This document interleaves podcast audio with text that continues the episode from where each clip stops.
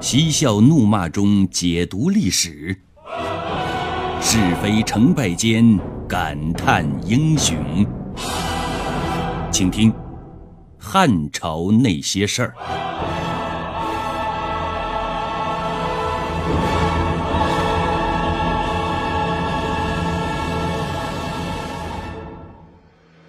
在大祸来临之前，老天还是出现了征兆——日食。如果站在我们现在的场地来看呢，天空上出现日食现象很正常，也很普通。人有生老病死，月有阴晴圆缺。但是很遗憾，在当时人们认为日食的出现，那是很严重的不祥之兆。这时，果然不出孙惠宗所料，有人上书了，不是说日食是自然现象。而是因为阳运骄奢不悔所致。这都哪儿跟哪儿啊？按理说日食跟他阳运八竿子也打不着，但是记恨阳运的人却大做文章，硬是牵强地扯在了一起。当真印证了一句话：“欲加之罪，何患无辞？”一个人这样说呢，汉宣帝傻笑着摇摇头，置若罔闻。两个人这样说，汉宣帝苦笑着摇头，置之不理。三个人这么说，汉宣帝冷笑着摇头，置之度外。无数人这么说，汉宣帝皮笑肉不笑，终于点了点头，下令逮捕杨运。逮捕了杨运，廷尉有事可干了，他又是调查又是取证，总之。他要想自己的乌纱帽长久，要想青云直上，就得看皇帝的脸色行事，把杨运进行重判。事实证明，廷尉也不是吃素的。他们在取证的时候，在他家中某个秘密的角落，搜出了杨运写的，但是一直没有公开发表过的《报孙惠宗书》。于是乎。随着《报孙惠宗书》的公开发表，当真是家喻户晓，童叟皆知。诗人多半赞叹杨运的创作才华，而汉宣帝却在发飙。汉宣帝很生气，后果很严重。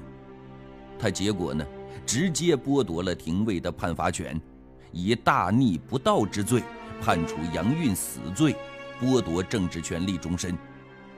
与此同时，老好人孙惠宗的乌纱帽也被摘除了。下面说的人叫盖宽饶，是魏军人，因为博学多才，以孝廉的身份登上郎官的位置。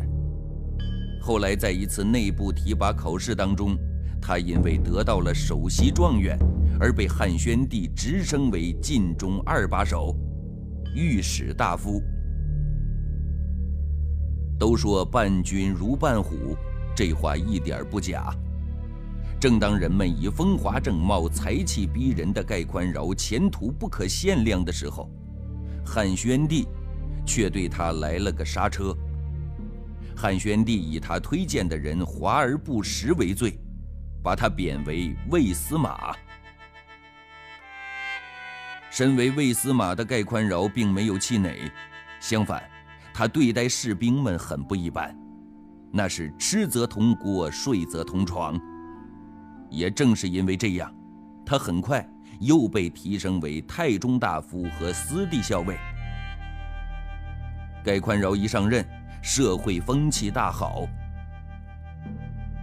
据说有一次，平恩侯许伯因为新居落成，来了一次乔迁之喜。结果，朝中包括丞相、御史大夫在内的高官都前去捧场，唯独盖宽饶是个例外。最后，许伯亲自去请他，他这才姗姗来迟。按照我们现在的酒席规矩呢，一般迟到的要主动自罚三杯。但是自命清高的盖宽饶，我们许伯放低姿态来了个主动敬酒。盖宽饶能来，当真是蓬荜生辉呀！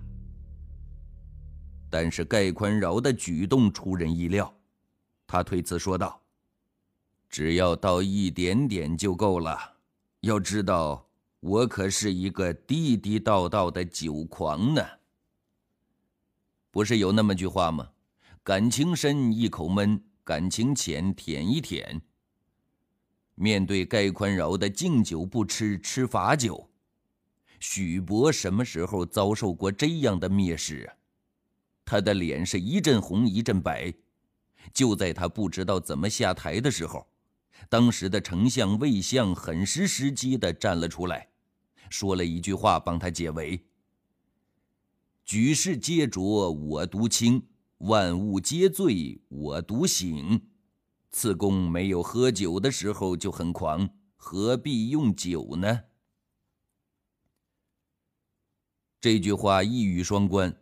三分调侃，三分暗讽，三分嘲笑，一分感慨，引得众人都对盖宽饶侧目而视。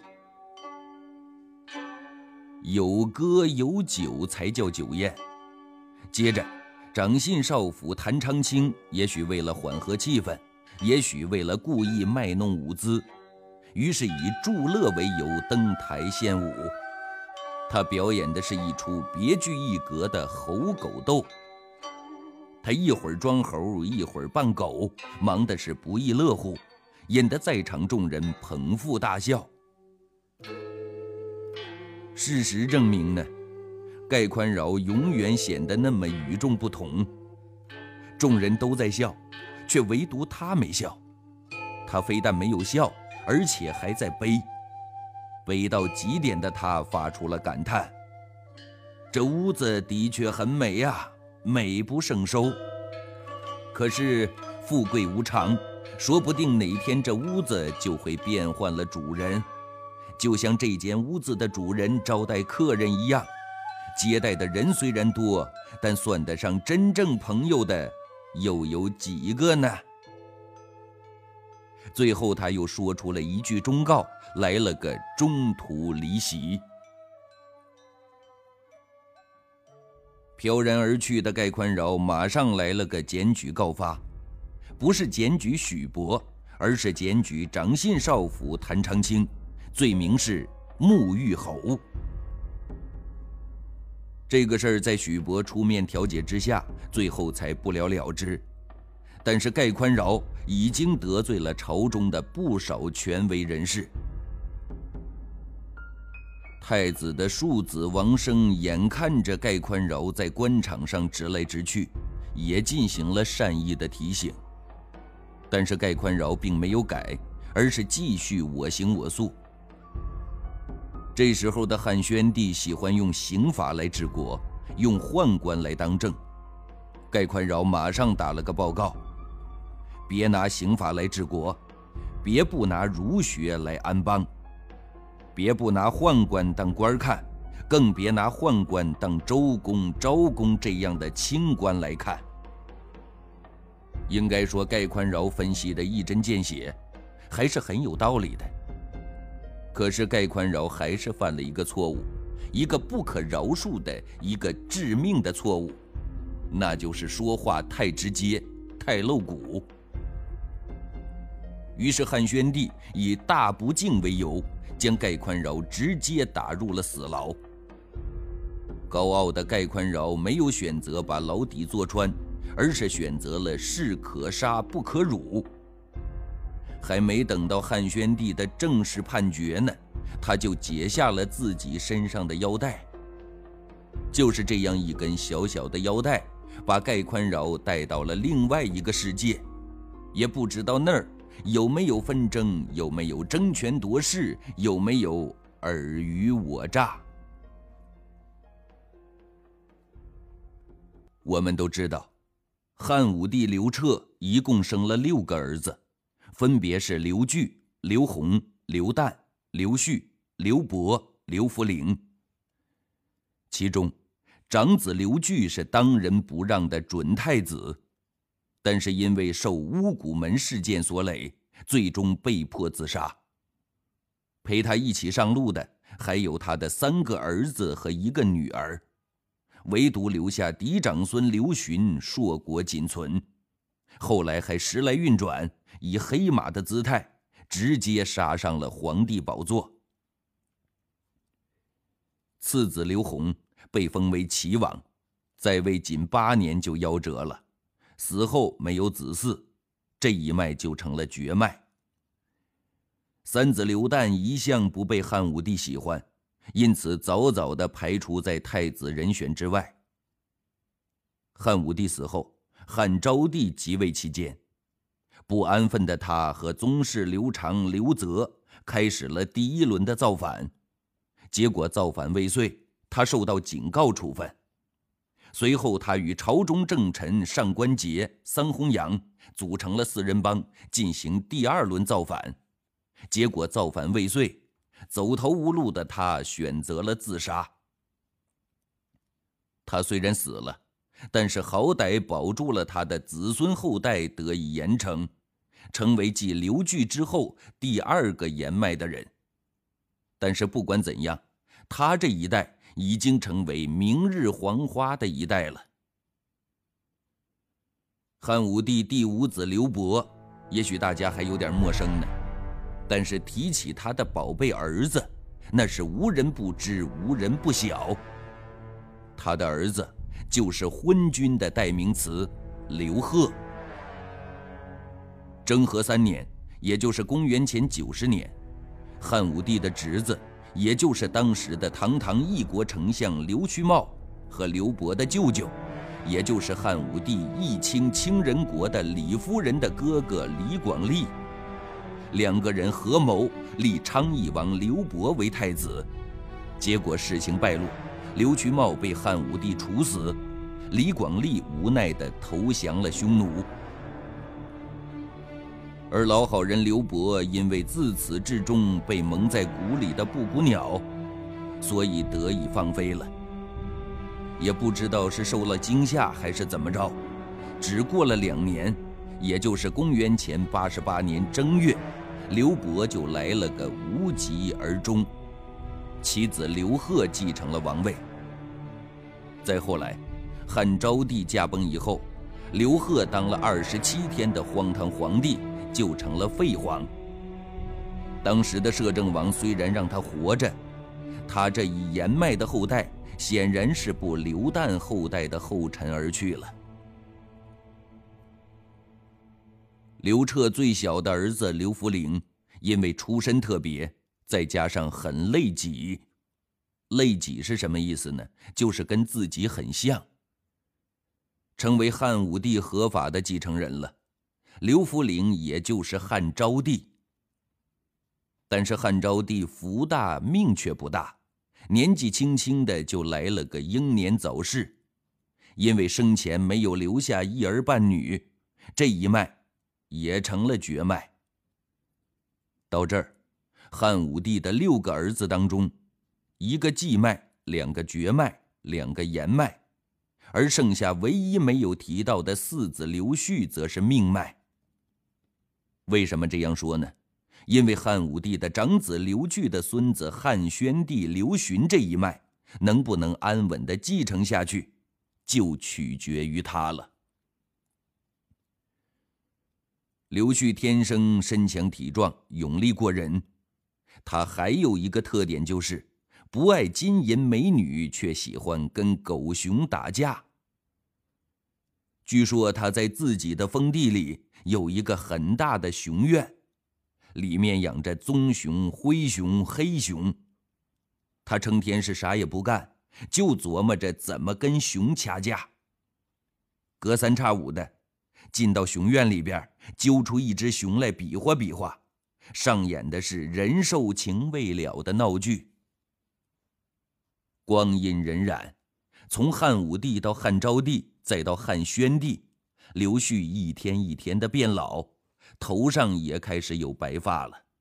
但他的这一习惯却一直都没有改变，每天和熊搏斗似乎成了他的一种习惯。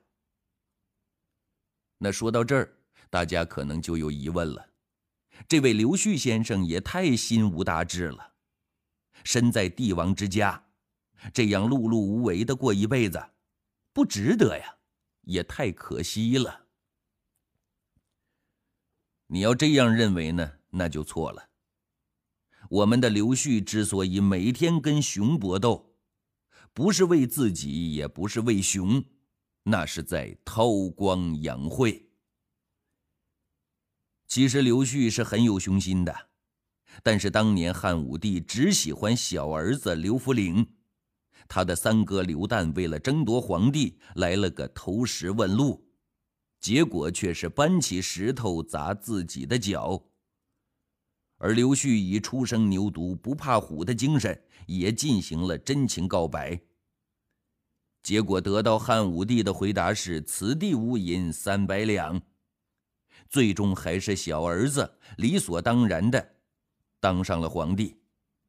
接下来，三哥刘旦充分发挥“失败乃是成功之母”的精神，继续投石问路，和刘长、刘泽来了个赤裸裸的造反。结果还是搬起石头砸自己的脚。在这期间。